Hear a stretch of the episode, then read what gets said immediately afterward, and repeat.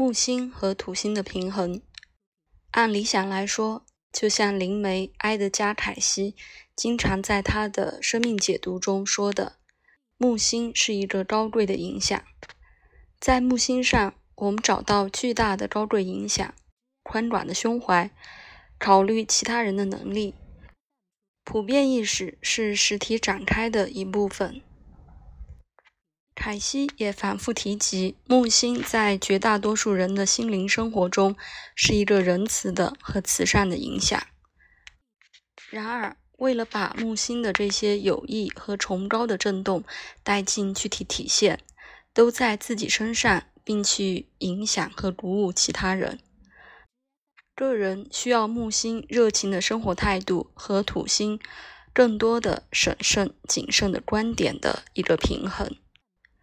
换句话说，有意识的平衡一个人无限的可能性和经验，告诉我们什么是可能的，是很重要的。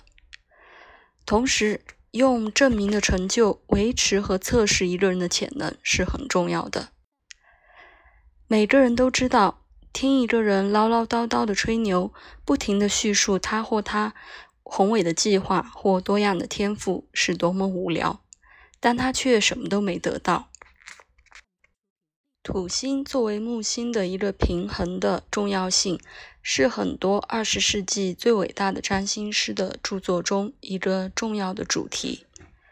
例如，丹恩·鲁伊尔在他的心理情节的占星术研究中写道：“自我膨胀的热情是一个过度活跃的木星功能的典型表达。”它可以是对一个弱的土星的补偿，它也可以表现出缺乏平衡。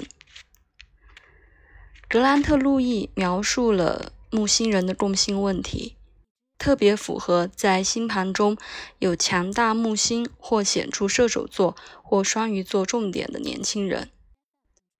再次注意缺乏土星有根性的结果。当他写这样一个人的时候。